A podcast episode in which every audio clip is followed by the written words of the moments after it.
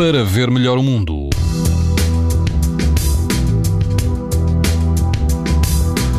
Quase todo o país vai apresentar amanhã risco alto e moderado de exposição à radiação ultravioleta. As exceções são a Madeira e os grupos central e oriental dos Açores, que apresentam risco muito alto.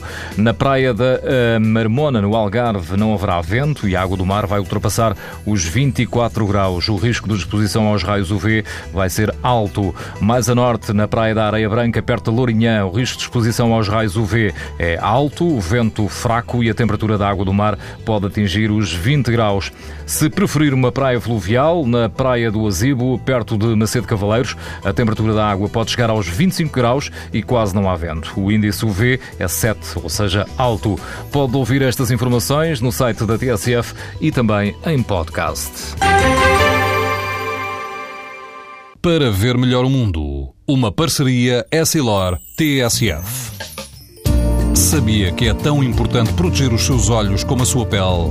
Não basta ter lentes para estar protegido. Lentes Essilor Proteção Total. Para uma visão saudável. Essilor. Para ver melhor o mundo.